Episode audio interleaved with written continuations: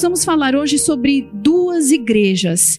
E para podermos entender aquilo que o Senhor está querendo falar aos nossos corações, nós vamos ler, vou pedir um pouquinho de paciência para os irmãos, nós vamos ler dois textos que são um pouquinho compridos, mas é importante que a gente consiga lê-los e a gente possa ter a compreensão daquilo que Deus tem para nós. É, duas igrejas. Nós vamos ler dois textos, cada um deles representando uma igreja. Primeiro texto está lá em Lucas, capítulo 15. Nós vamos ler do versículo 11 ao versículo 24. Se você tiver a Bíblia ou se você quiser acompanhar aí na tela. Lucas 15, do 11 ao 24. Fala da parábola do filho pródigo. Versículo 11. E continuou: Certo homem tinha dois filhos. O mais moço deles disse ao pai: Pai, dá-me a parte dos bens que me cabe. E ele lhes repartiu os haveres. Passados não muitos dias, o filho mais moço, ajuntando tudo o que era seu, partiu para uma terra distante e lá dissipou todos os seus bens, vivendo dissolutamente. Depois de ter consumido tudo, sobreveio àquele país uma grande fome e ele começou a passar necessidade. Versículo 15. Então ele foi e se agregou a um dos cidadãos daquela terra, e este o mandou para os seus campos a guardar porcos. Ali desejava ele fartar-se das alfarrobas que os porcos comiam, mas ninguém lhe dava nada.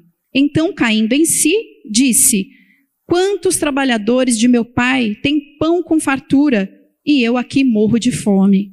Levantar-me-ei e irei ter com meu pai, e lhe direi: Pai, eu pequei contra o céu e diante de ti. Eu já não sou digno de ser chamado teu filho, e trata-me como um dos teus trabalhadores. E levantando-se foi para o seu pai. Vinha ele ainda longe quando seu pai o avistou, e compadecido dele, correndo, o abraçou e beijou. Versículo 21. E o filho disse: Pai, eu pequei contra o céu e diante de ti eu já não sou digno de ser chamado teu filho. E o pai, porém, disse aos seus servos: Trazei depressa a melhor roupa, vestiu, ponde um anel no seu dedo e sandálias nos pés.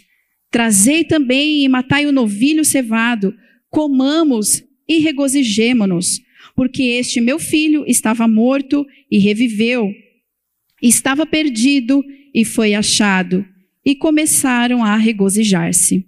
Até aqui. Glória a Deus. E a segunda igreja, representada pelo texto que está lá em Lucas, capítulo 19, um pouquinho mais para frente, do versículo 1 ao versículo 9, contando a história de Zaqueu. Versículo 1: Entrando em Jericó, atravessava Jesus a cidade, e eis que um homem chamado Zaqueu, maioral dos publicanos e rico, procurava ver quem era Jesus, mas não podia por causa da multidão, por ser ele de pequena estatura. Então, correndo adiante, subiu a um sicômoro a fim de vê-lo, porque por ali havia de passar. Quando Jesus chegou àquele lugar, olhando para cima, disse-lhe: Zaqueu, desce depressa, pois me convém ficar hoje em tua casa. Versículo 6. Ele desceu a toda pressa e o recebeu com alegria. Todos os que viram isto murmuraram, dizendo que ele se hospedara com um homem pecador. Entre mentes, Zaqueu se levantou e disse ao Senhor: Senhor, resolvo dar aos pobres a metade dos meus bens, e se em alguma coisa eu tenho defraudado alguém, eu restituo quatro vezes mais. Versículo 9. Então Jesus lhe disse: Hoje houve salvação nesta casa, pois que também este é filho de Abraão. Até aqui. Amém? O interessante, queridos, é que Nesses dois textos, nós podemos perceber algumas situações que ocorrem normalmente nas nossas vidas, que é simbolizado pelas duas igrejas. Primeiro ponto que eu quero chamar a atenção é o filho mais moço, ele estava na presença do pai, ele estava na casa do pai. E ali ele tinha tudo, ele tinha fartura, ele tinha tudo. Enfim, aqui a gente percebe pelo texto que o pai tinha muitos funcionários, muitos trabalhadores, então ele devia ser realmente uma pessoa muito rica, abastada, um fazendeiro, alguma coisa desse tipo. E o filho mais moço, ele chega para o pai um certo dia e fala: Pai, me dá os meus bens, aquilo que me pertence, a minha herança, e simplesmente eu vou cair para o mundo, vou cair para a vida. E o pai vai e entrega, reparte entre os dois filhos e dá a parte que lhe cabe. Mas o interessante é que, se você olhar qual é o problema do filho mais moço, o problema dele não foi que ele deixou de amar o pai. Ele não simplesmente virou e falou: ah, eu não amo mais o meu pai, mudou meu coração. O problema não era a falta de amor. Então, qual era o problema do filho moço? O problema foi que ele começou a perder o interesse de estar na presença do pai. E queridos, isso nos faz chamar atenção, até porque vocês vão ver que a pregação toda, eu vou fazer uma série de perguntas, é uma, uma pregação de reflexão para que a gente possa pensar e meditar. E aí depois vocês vão ter os domos na quinta-feira para poder né, trabalhar e compartilhar aquilo que Deus está falando aos corações. Mas é uma palavra de reflexão. O problema não é amor. Nosso problema também não é amor. Nós amamos a Deus. Amém? Senão nós não estaríamos aqui. Todos nós amamos a Deus. O problema é que quando nós amamos a Deus, amamos ao Pai, mas quando começa a, a quando nós começamos a perder o interesse da presença, de desfrutar da presença do Pai, aí começa a haver algo dentro dos nossos corações. E foi o que aconteceu com o filho mais moço. Ele começou a perder o interesse de desfrutar a presença do Pai. E ao perder esse interesse, ele começou a ter interesse em algo no lugar da presença do Pai, que era os bens do Pai, aquilo que o Pai poderia lhe proporcionar. E aí nós começamos a refletir nas nossas vidas. Se o problema não é amor, porque nós amamos ao Pai, será que se nós fizermos uma reflexão mais íntima, mais profunda, será que de repente, em algum momento da nossa caminhada, ou já aconteceu, ou de repente nós estamos passando por isso, um desinteresse pela presença, em desfrutar a presença do Pai? Ai, pastora, mas será que isso é possível? Em pequenos detalhes, se nós nos atentarmos, a gente pode perceber isso. Vou dar um exemplo. Sabe quando Deus falava com a gente nos devocionais, aquelas palavras de manhã, quando nós abríamos a Bíblia, nós líamos aquelas histórias e na, no início nós ficávamos deslumbrados, nós chamávamos a nossa atenção, os nossos olhos brilhavam quando nós olhávamos para esses textos, o Senhor falava aos nossos corações, nos pequenos detalhes. E será que de repente esse brilho no olhar de repente ele já não brilha mais tão forte, mais intensamente? Será que quando a gente olha para as histórias da Bíblia, a gente já não perdeu um certo interesse, porque afinal de contas, nós já conhecemos as histórias? Perdemos aquele brilho no olhar.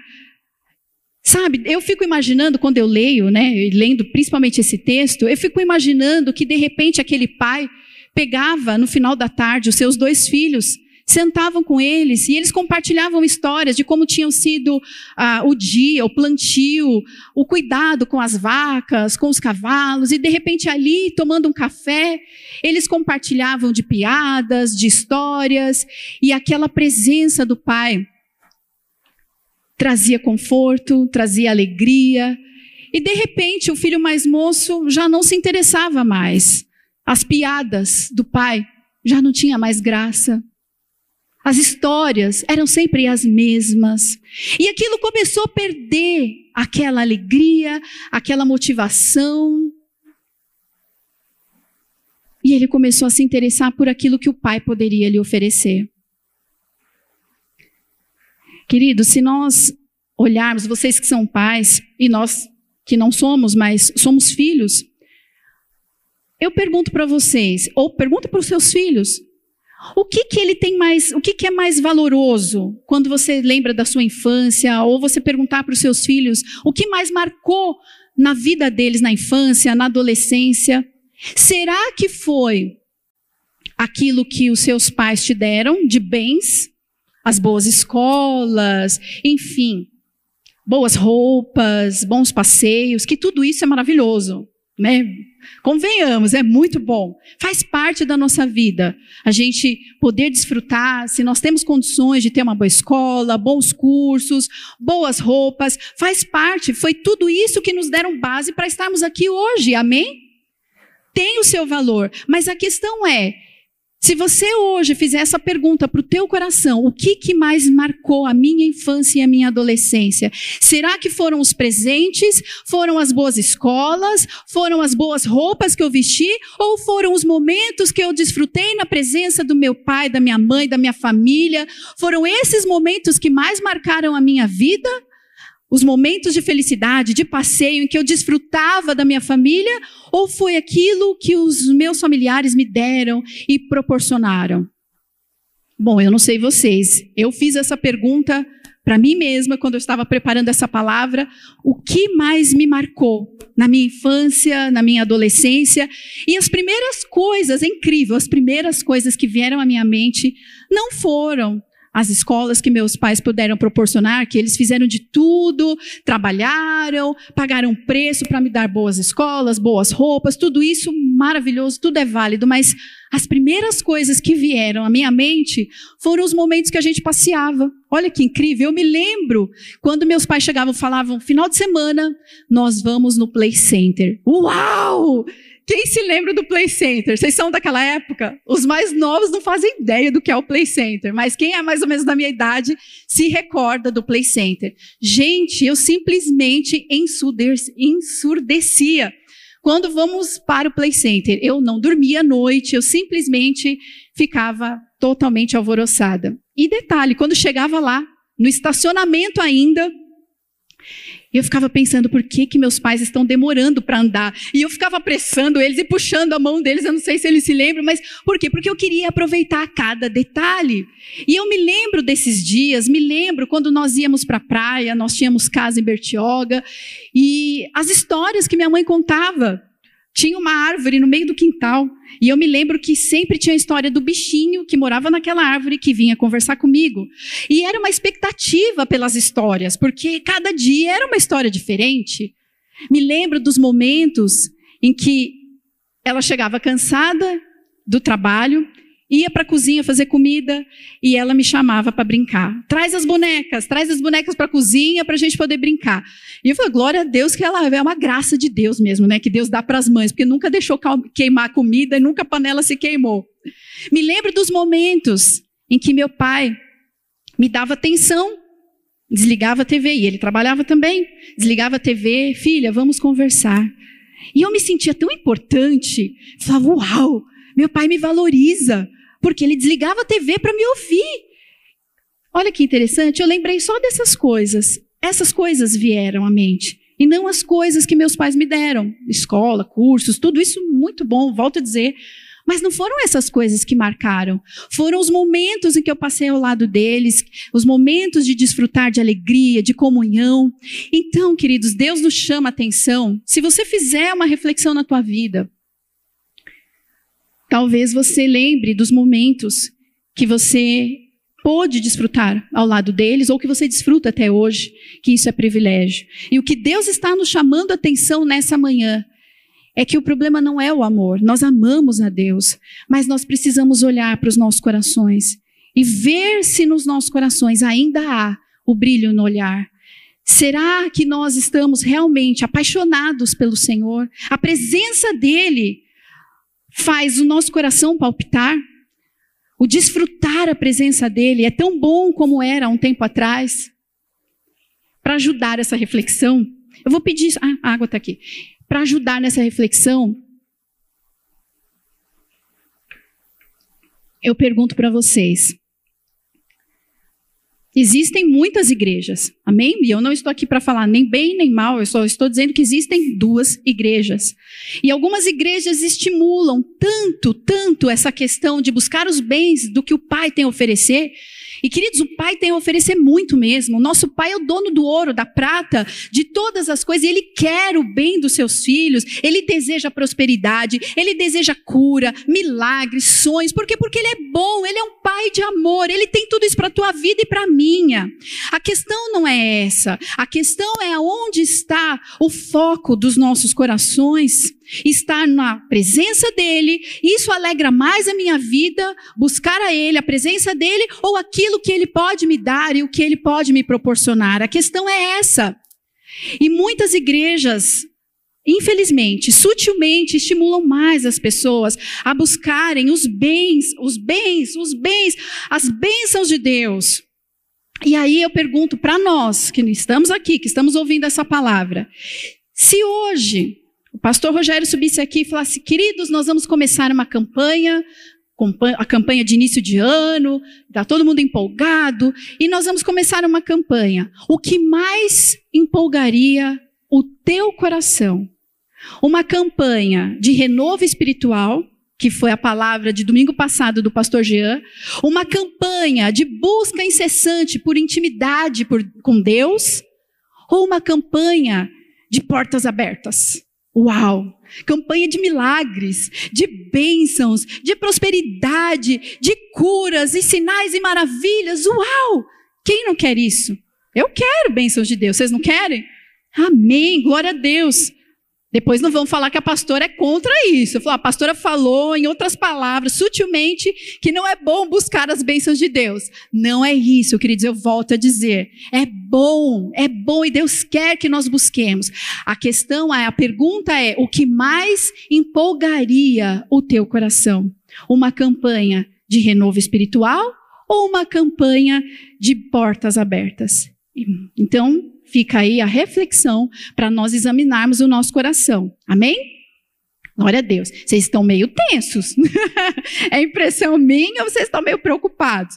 Ficam, ficam tranquilos que depois melhora. Amém. É, quem não assistiu à pregação de domingo passado, Vale a pena, gente. Pastor Jean trouxe a palavra de renovo espiritual. Se o teu coração está dessa maneira e você está percebendo que perdeu o interesse pela presença do Pai, Vai lá, domingo passado, busca a pregação e se encha de Deus, porque o Senhor não vai te condenar. Esse é um outro detalhe. Deus não está aqui para nos julgar e nem nos condenar. Ele é um pai de amor. Se o nosso coração se esfriou, a palavra de Deus diz: Filho, olha, percebe aonde foi que você perdeu o teu coração, aonde foi que você caiu e volta. Se arrepende e volta. O Senhor não, se você olhar todo o texto do filho pródigo, em nenhum momento Deus, o Pai, representado pelo Pai, pede contas ao filho quando o filho retorna, totalmente acabado, quebrado, perdeu todo o dinheiro do pai, teve uma vida totalmente dissoluta, e aí ele volta arrependido aos braços do pai: Pai, eu pequei, eu perdi todo o dinheiro, eu fiz loucura, eu não sei onde eu estava com a cabeça, e você não vê Deus na figura daquele pai, falando: Filho, tudo bem, eu te recebo de volta, você é meu filho, mas ó, vamos, vamos conversar. o pai em nenhum momento toca no assunto, não dá um sermão, não pede contas do dinheiro. O pai simplesmente se alegra com a volta do filho, abraça o filho, honra o filho e fala: Você estava morto. O que mais me preocupa não é os bens que você perdeu, porque meu coração, como pai, não está nos bens. O que mais alegra o meu coração é você estar de volta e poder desfrutar da minha presença. Amém? Esse é o desejo do pai. Então, o que Deus quer é trazer esse renovo é que nós desfrutemos da presença dele. Não importa em que condição você esteja hoje, meu querido e minha querida, Deus quer avivar o teu coração. Se você já está avivado, ele tem muito mais. Sempre existem águas mais profundas, aonde ele quer te levar desfrutar mais. Mas se o teu coração se esfriou, ele quer avivar. Ele quer que você sinta novamente aquela alegria, aquela paixão, aquele brilho no olhar. Lembra quando você evangelizava? Quando você convidava alguém para vir à casa do Pai? E por que hoje você já não faz mais? Porque talvez hoje nós já tenhamos um departamento evangelístico na igreja. Isso já não cabe mais a você. Porque você já não é mais parte desse departamento. E o seu coração se esfriou. E a gente muitas vezes não percebe. Que o Senhor possa aquecer, amém, queridos? O Senhor quer aquecer, trazer fervor novamente, trazer ânimo, trazer alegria, motivação e contentamento de estarmos na presença dEle. Aquilo que te motivava, Deus quer te trazer renovo, te motivar mais, para você ir ganhar vidas, falar do amor de Deus. É isso que Deus quer, alegria de estar na presença dEle. Esse é o primeiro ponto. Então, é o interesse nos bens do Pai. Vamos falar abertamente. Vocês que são pais. Se o teu filho, se você percebe que o teu filho está mais interessado naquilo que você pode oferecer a ele, mas ele não dá a mínima quando ele está perto de você, quando você o chama para brincar, para compartilhar, para conversar, para correr, para fazer qualquer coisa, e você percebe que não há o um mínimo de interesse, ele debocha, ele faz aquela cara, ele torce o nariz, e lá vem meu pai de novo com aquelas piadas sem graça e tal. Mas quando você fala alguma coisa que você vai dar um presente, alguma coisa, aí os olhos brilham. Aí já há um interesse, já é alguma coisa assim que você fala, uau! Como que vocês se sentem como pais e mães? Se isso acontecesse, claro que não acontece, óbvio. Mas se acontecesse, digamos, vocês iam ficar felizes ou isso ia trazer uma tristeza ao coração de vocês? O que, que vocês acham? Uma tristeza? Assim, o coração do nosso Pai Celestial também sente. Vamos lá, segundo ponto. Ah, antes de falar do segundo ponto. Olha que interessante nos dois textos. A segunda igreja representada pela passagem de Zaqueu. Zaqueu era um homem rico, tinha tudo, todos os bens, tinha tudo, desfrutava do melhor. Mas o interessante é que quando ele viu Jesus passando por ali, o coração dele se alegrou extremamente. A ponto dele subir num sicômoro, que é um, como se fosse uma figueira brava, é uma árvore muito alta. Ele subiu naquela árvore, ele nem se preocupou com a reputação dele, o que, que iam pensar, o que, que iam achar dele, simplesmente ele queria ver Jesus passar naquele lugar. E aí você vê o outro texto, você fala, puxa vida, o filho moço tinha tudo de desfrutar da presença de Deus, mas ele estava em busca dos bens. Zaqueu tinha todos os bens, mas ele estava em busca da presença do Pai. Jesus era mais importante. Ele subiu naquela árvore, ele pagou um preço, porque imagino que os olhares devem ter sido meio constrangedores para ele, porque ele era um homem de reputação. Era um homem de valor na sociedade. E de repente, como um, um menino, ele subir numa árvore, não cabe isso a uma pessoa de reputação. E ele não se preocupou com nada.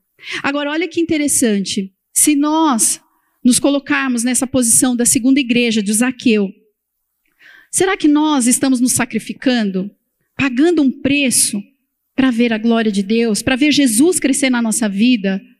Nós estamos nos sacrificando? Ou será que a igreja, o ministério, o reino de Deus, ele é uma parte da minha vida? Ele é só uma parte. Na verdade, né, eu trabalho, eu tenho minha família e as coisas de Deus é um anexo apenas da minha vida. Ou não. As coisas de Deus, o reino de Deus é prioridade, é tudo para mim, é a essência da minha vida. Aquele homem não estava preocupado com nada. Ele pagou um preço, se alegrou por poder ver Jesus, e Jesus, ao ver aquele preço, aquele sacrifício, aquela situação daquele homem pendurado naquela árvore, realmente ele estava afim de ter a presença de Jesus naquele dia. Nada podia tirar ele daquele foco e daquele alvo. Ele estava determinado, ele queria ver Jesus. E Jesus, vendo a motivação, vendo o coração desejoso pela presença dele, Jesus vê olha e fala: Zaqueu, hoje eu vou ter um particular com você, hoje eu vou lá na tua casa, hoje nós vamos cear juntos. E ele se alegra, ele se alegra por estar na presença de Jesus. A diferença das duas igrejas. Amém? Para nós pensarmos. Segundo ponto, que é interessante, as nossas convicções. Quando eu li esse texto do, do filho pródigo, uma coisa me chamou muito a atenção. Quando o filho moço chega para o pai e pede, pai, me dá os meus bens e eu vou embora, o pai não argumentou. Vocês já pararam para pensar? Imagina o seu filho chega para você, seu filho já grandinho, pai, eu quero a minha herança em vida, né? Que o pai ainda estava vivo. Quero minha herança, me dá meus bens e eu vou embora. E o pai não fala nada, simplesmente pega o dinheiro, tá aqui, meu filho. Vocês acham que é, que, que é coerente um pai fazer isso? O que, que vocês acham? No mínimo, no mínimo, você imagina que deve ser um pai irresponsável, um pai inconsequente, um pai irresponsável, um pai que não chama o filho e fala: "Filho, vamos sentar. Não é bem assim". Ele não nem argumentou com o filho, ele simplesmente pegou. Quando eu li o texto, eu falei: "Gente, mas que pai louco da cabeça, que irresponsável". Ele nem chega a corrigir o filho, argumentar com o filho, simplesmente pega, dá o dinheiro e tá bom, filho, vai muita irresponsabilidade, aparentemente. Mas se nós olharmos e prestarmos atenção em todo o texto, a gente vai ver que, na verdade, o pai não argumentou em nenhum momento porque o filho estava completamente convicto. E aqui eu quero chamar a nossa atenção, as nossas convicções, irmãos. Muitas vezes nós estamos tão convictos, tão convictos, que nós não damos abertura para que o Espírito Santo nos convença. E isso é uma postura que muitas vezes nos traz muita, muito engano, muitas consequências ruins. Quando nós estamos tão cheios de nós, tão convictos, e não damos a liberdade para o Espírito Santo agir e nos convencer, muitas vezes o Senhor se cala. Ele é, é, um cavalheiro, ele nunca vai forçar, ele nunca vai impor, mas ele sempre vai, a voz de Deus é sempre sutil, e ele sempre vai tentar mostrar para nós olha, não vai por aqui, por causa disso, disso, disso, ou não faça assim, pense melhor, ore mais. O papel do Espírito Santo na terra é de trazer convencimento, é o que a Bíblia fala. O Espírito Santo nos foi enviado pelo Pai para que ele nos convença do pecado, da justiça e do juízo. A questão é que nós quando nós estamos cheios de convicções, nós não damos abertura, nós fechamos a porta para que o Espírito Santo tente argumentar. E aí o pai simplesmente se cala.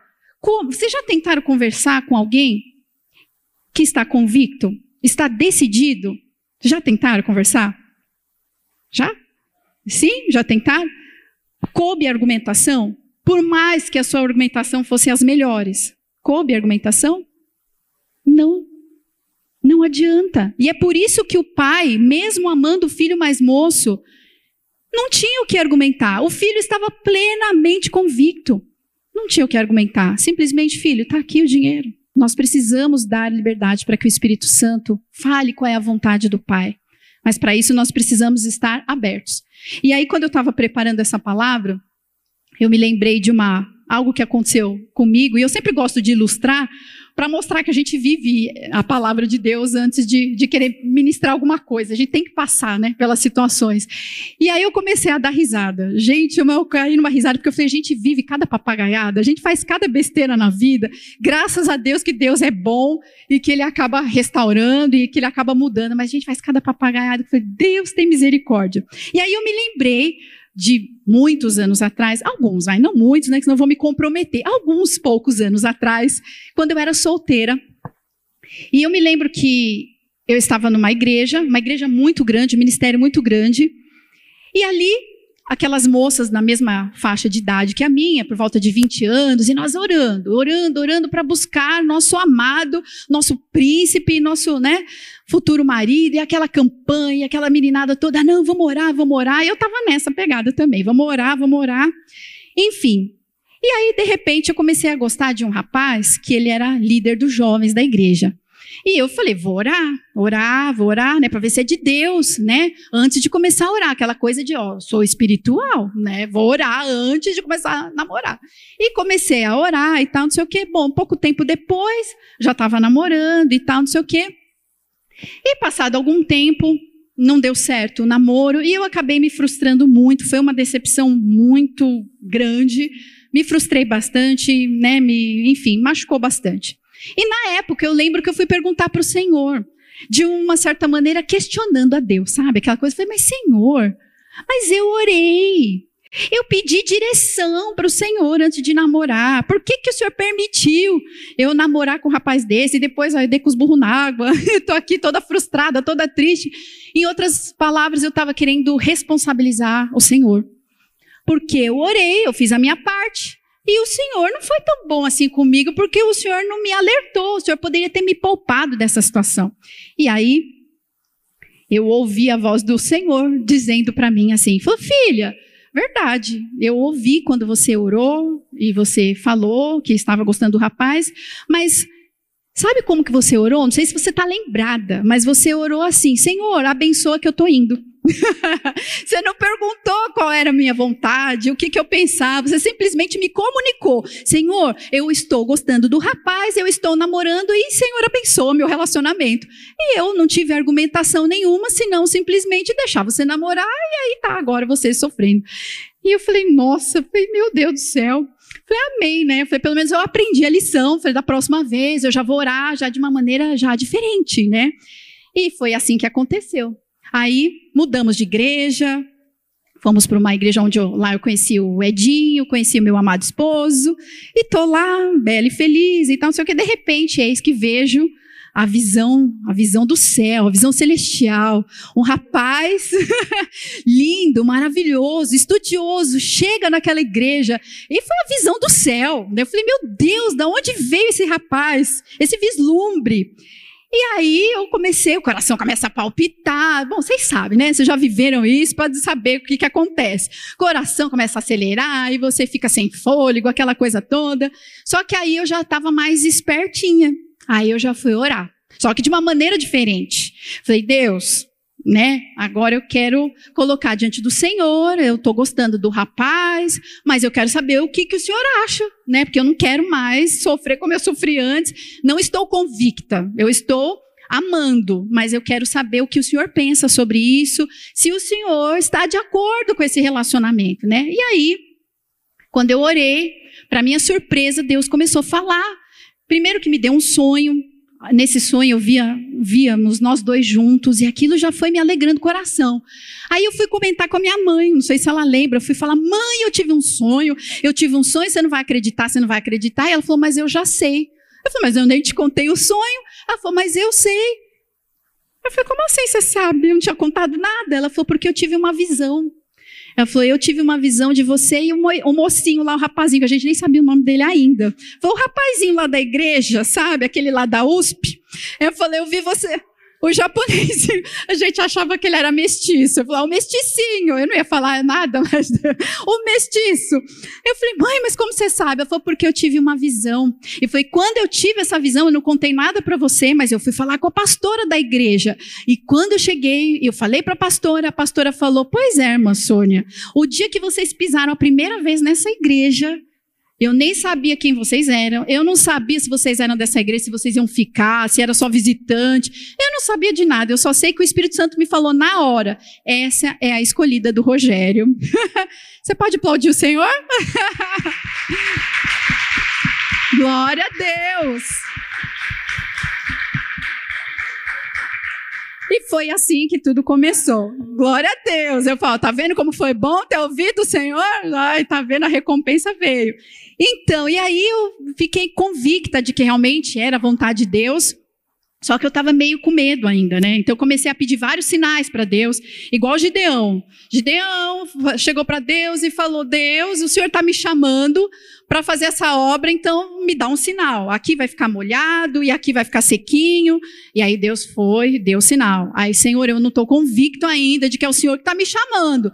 É aqui, agora é o contrário. Aqui vai ficar molhadinho e aqui vai ficar sequinho. E eu comecei a pedir um monte de sinal para Deus, um monte de sinal para ter certeza de que era a vontade do Pai. Aí chegou um dia que eu praticamente eu vi a visão de Jesus com megafone lá do céu, falando: Filha, é esse o teu escolhido.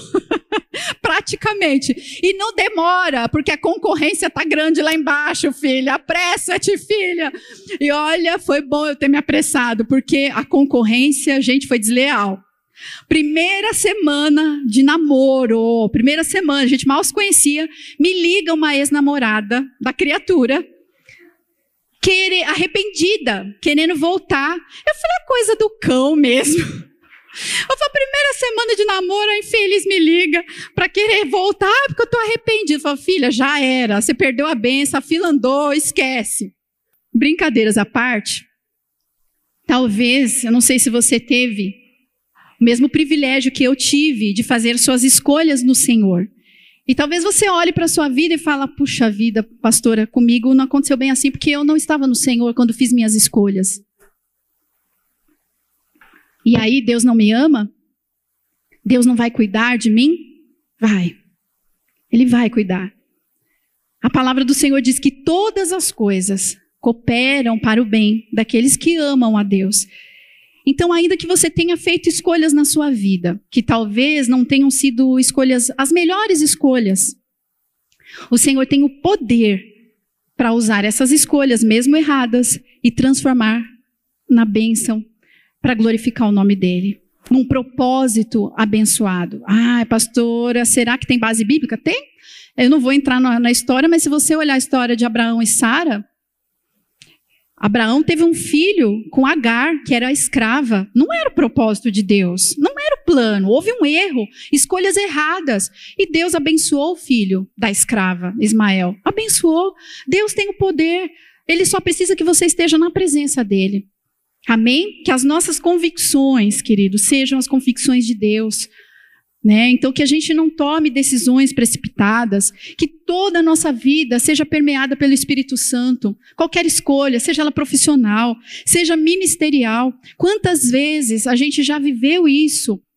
Às vezes a ovelha vem tomar um conselho, conversar com a gente, pedir uma opinião, mas às vezes ela chega já com tantas convicções que não cabe a nossa argumentação como pastores e a gente se entristece, porque a gente gostaria de convencê-las do contrário. Mas, infelizmente, quando nós estamos convictos, nós não damos abertura para o Espírito. Então, que o nosso coração seja um coração ensinável. Zaqueu, se nós olharmos, vamos voltar lá para a passagem de Zaqueu, olha que interessante, que é a segunda igreja, né? O capítulo Lucas 19, Lucas 19, versículo 8. Entre mentes, Zaqueu se levantou e disse ao Senhor Jesus: Senhor, eu resolvo dar aos pobres a metade dos meus bens, e se em alguma coisa tenho defraudado alguém, eu restituo quatro vezes mais. Gente, uau! Jesus nem falou para Zaqueu, nem tocou no assunto do pecado dele, que ele era uma pessoa que, enfim, Falou nada. Simplesmente a presença de Jesus na casa de Zaqueu. A presença já o convenceu dos seus pecados. Só dele estar ali, almoçando com Jesus, a santidade de Jesus o incomodou tanto, tanto, que ele falou: Senhor, olha, eu estou percebendo quão pecador eu sou. Sabe, eu, eu, eu, eu, defraudei as pessoas e agora eu resolvo dar aos pobres, eu restituo tudo aquilo que eu roubei, tudo aquilo que eu fiz, tudo veio à tona, simplesmente porque estava na presença do Senhor.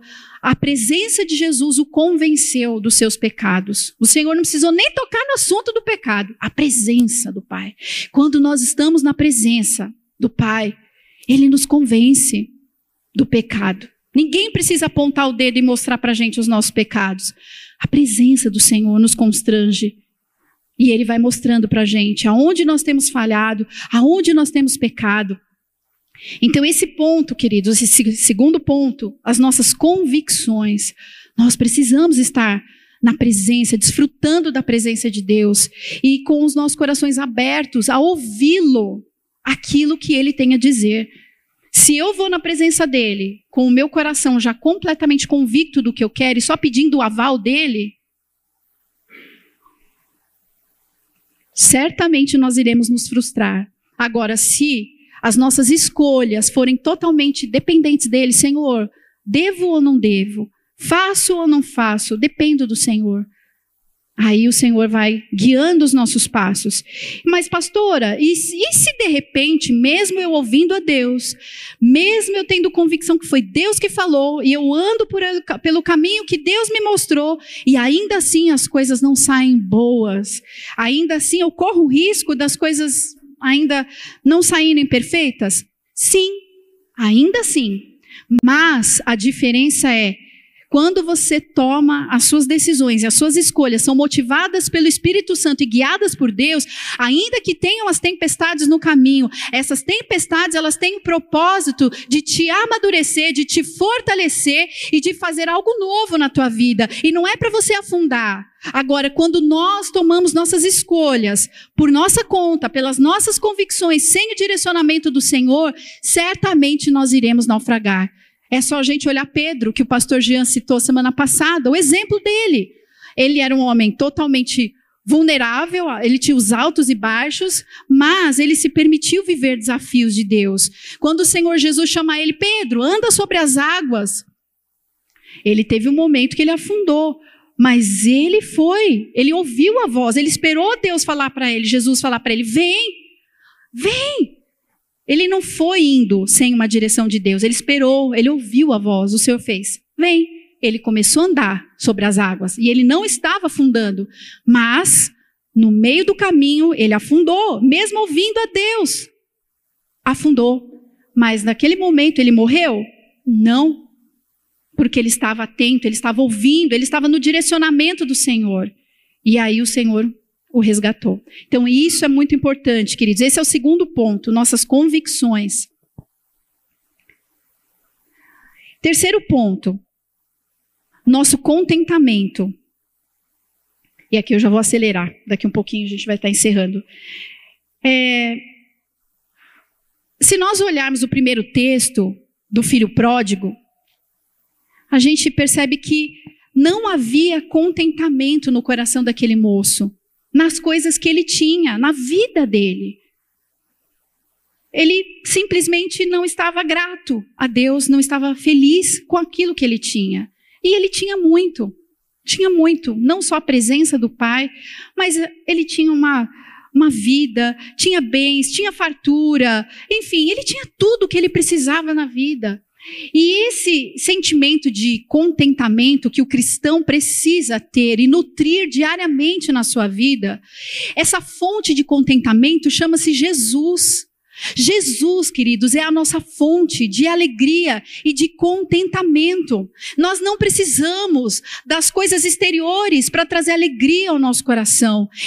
o nosso contentamento ele tem que ser independente do que aconteça na minha vida. Se Jesus é a fonte da minha alegria, porque a palavra de Deus diz que a alegria do Senhor é a minha força, então eu não dependo das circunstâncias. Eu posso estar chorando, eu posso estar alegre, as coisas podem dar certo e as coisas podem não dar, não dar certo. Porém, eu continuo me contentando na presença do Senhor. Ele é a minha alegria. E só tem esse sentimento de contentamento quando há algo em nossos corações chamado gratidão. Gratidão.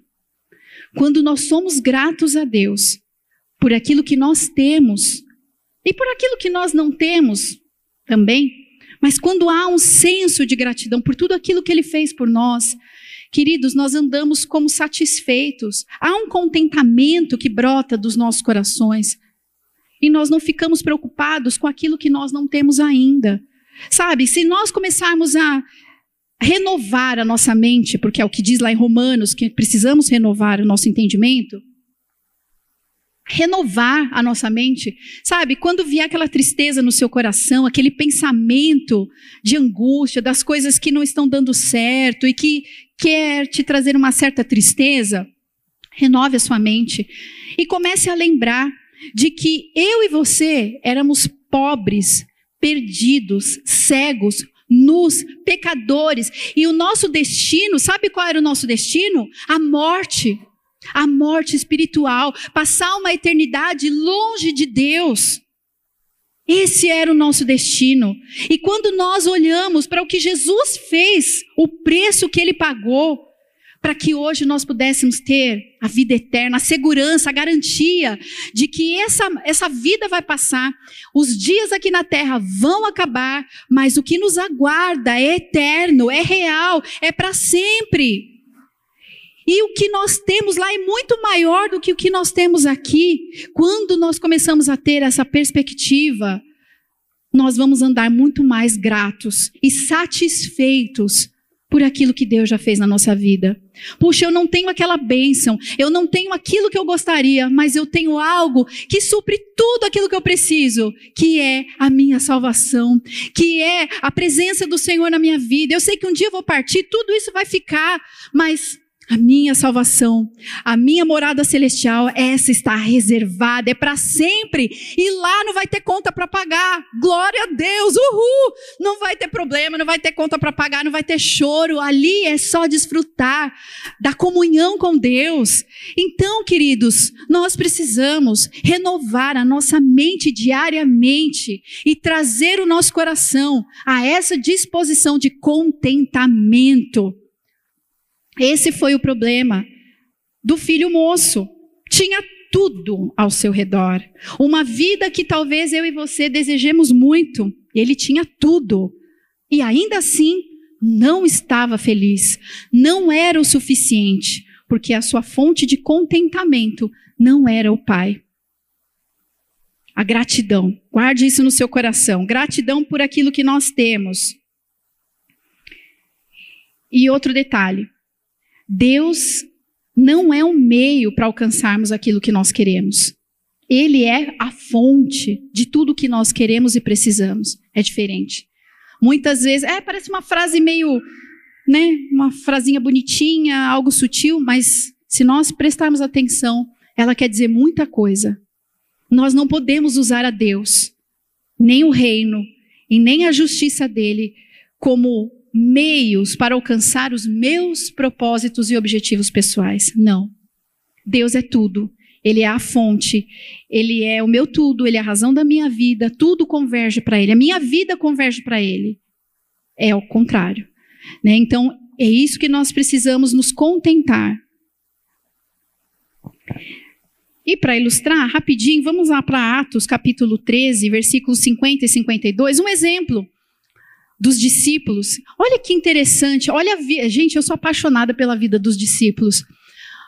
Atos 13:50. Mas os judeus incitaram as mulheres piedosas de elevada posição e os principais da cidade, e provocando perseguição contra Paulo e Barnabé, os expulsaram do seu território. 51. Estes sacudiram o pó dos seus pés em protesto contra eles e foram para o Icônio. E os discípulos continuavam cheios de alegria e do Espírito Santo. Na minha versão fala, eles estavam cheios de alegria e de contentamento do Espírito Santo. Gente, olha que coisa louca. Não dá para entrar na nossa mente humana como que Paulo e Barnabé, sofrendo perseguição, Fora que em outras passagens a gente vê que comia solto chicote, eles eram apedrejados, eles iam para a prisão, eles estavam debaixo de perseguição, e no versículo 52 fala que eles estavam cheios de alegria e de contentamento. Como que é possível isso? Me expliquem. Como é possível estar debaixo de perseguição, de apedrejamento, passar por fome, perseguição, provação, e ainda estar cheio de alegria? A alegria e contentamento. Gente, essa palavra não é à toa.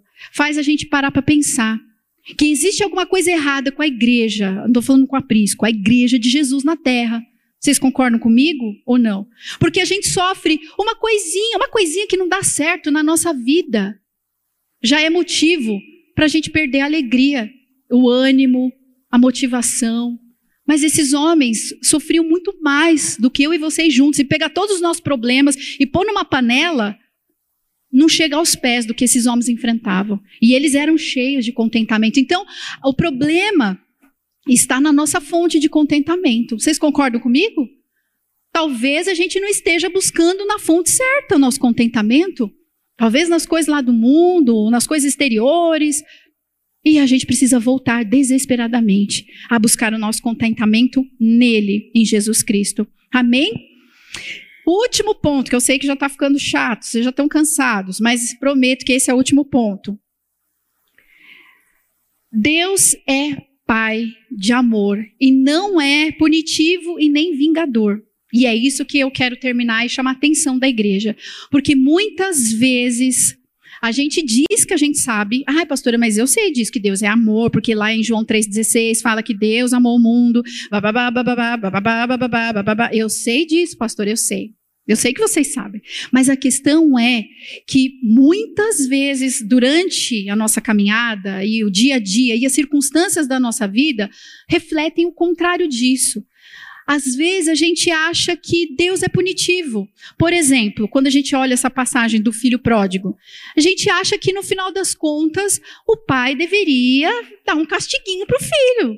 Não é verdade? Puxa vida, o filho foi lá, fez tudo que, né, tudo bem, o pai ama, tal, mas vamos, vamos conversar, vamos levar um sermão, uma bronca.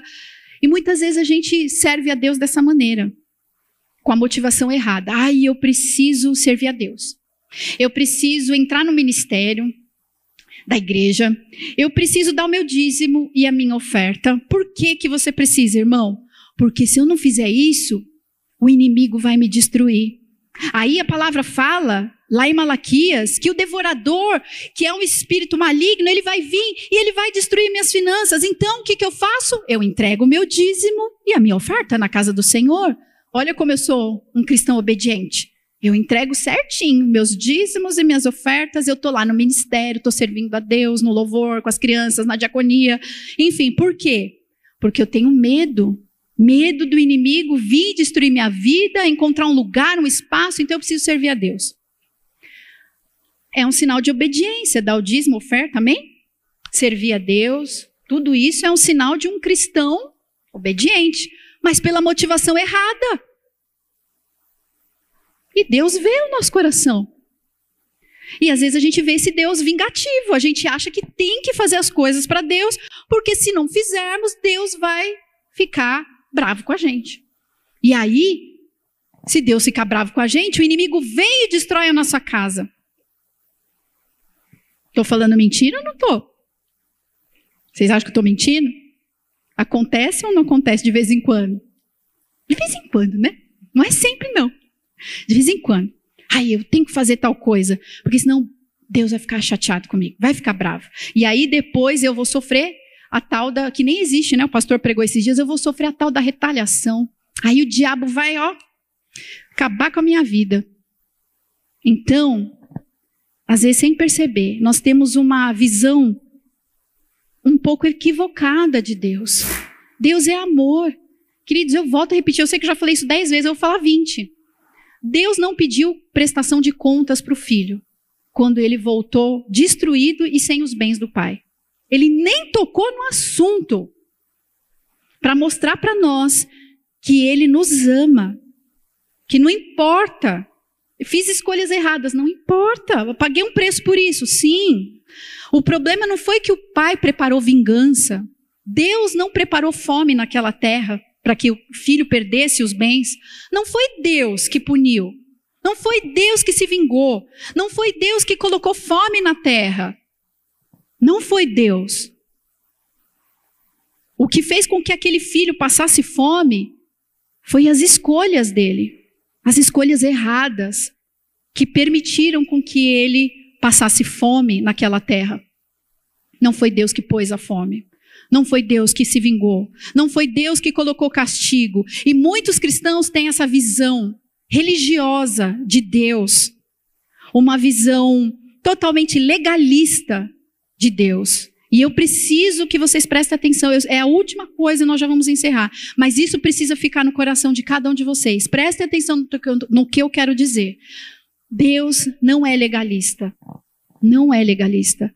Se eu fizer certinho, Deus vai me abençoar. Se eu fizer tudo correto, Deus abençoa, mas se eu fizer errado, Deus me pune. Deus não é assim. Isso você encontra um perfil de Deus no Velho Testamento, olho por olho, dente por dente, por quê? Porque lá não tinha graça de Jesus Cristo.